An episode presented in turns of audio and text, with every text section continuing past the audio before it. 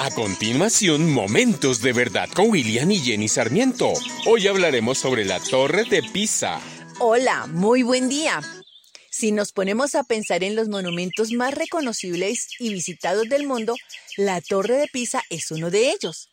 No se puede negar que es una gran obra de la arquitectura, pero para la mayoría su enorme atractivo está en lo que la hace más especial, la torre está inclinada y parece estar a punto de caerse. Desde su construcción hace aproximadamente 850 años, la torre que fue declarada Patrimonio de la Humanidad por la UNESCO ha venido inclinándose una fracción cada año. Se cree que comenzó a construirse en el año 1173 por el famoso arquitecto Bonano Pisano, 90 años más tarde, otro arquitecto retomó la obra añadiendo tres pisos y medio más. Sin embargo, la torre seguía inclinándose, y este arquitecto decidió corregirlo con los pisos superiores, en vez de hacerlo corrigiendo el fundamento. Pasaron 80 años más y otro arquitecto puso la cúpula del octavo piso. La única explicación coherente de este hecho es que se ha construido sobre un terreno flojo y lodoso, y a esto se le une que la parte de la torre que está enterrada, es decir, los cimientos, tiene solo tres metros de profundidad. Es muy poca fijación para una torre como esta. Como nadie sabía cómo evitar el posible desastre, en 1990 se prohibió que los visitantes entraran.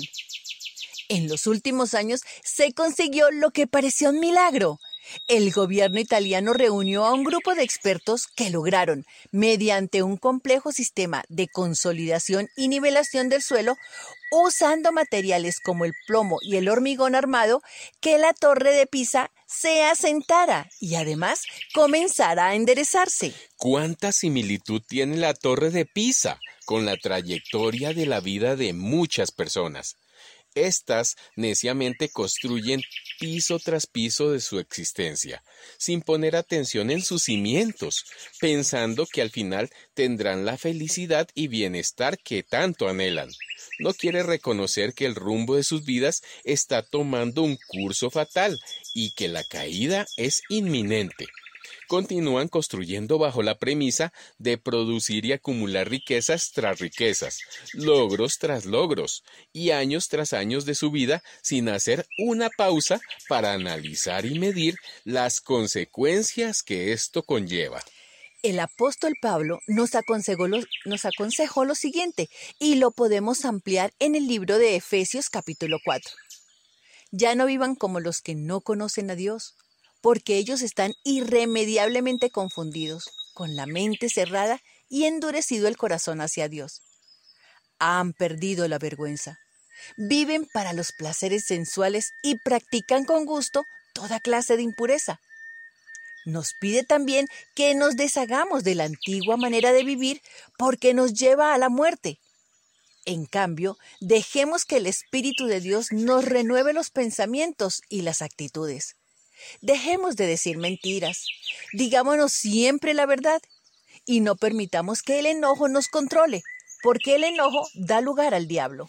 Para una vida de crecimiento vertical hay una sola roca firme sobre quien construir. Efesios 2.20 nos dice, edificados sobre el fundamento de los apóstoles y profetas, siendo Cristo la piedra principal del ángulo. Todos los demás son flojas propuestas que terminan en inevitables tragedias. Entonces, construye sobre la roca firme, como ciudad fortificada, como columna de hierro y muro de bronce. Vamos a orar. Padre de bondad y poder, por la mañana hazme saber de tu gran amor, porque en ti he puesto mi confianza. Señálame el camino que debo seguir, porque a ti elevo mi alma. Tú eres mi roca firme. enséñame a hacer tu voluntad, porque tú eres mi Dios. Que tu buen espíritu me guíe en todos mis caminos. Amén. Esta es una producción de la Fundación Momentos de Verdad, una palabra de vida para tu espíritu.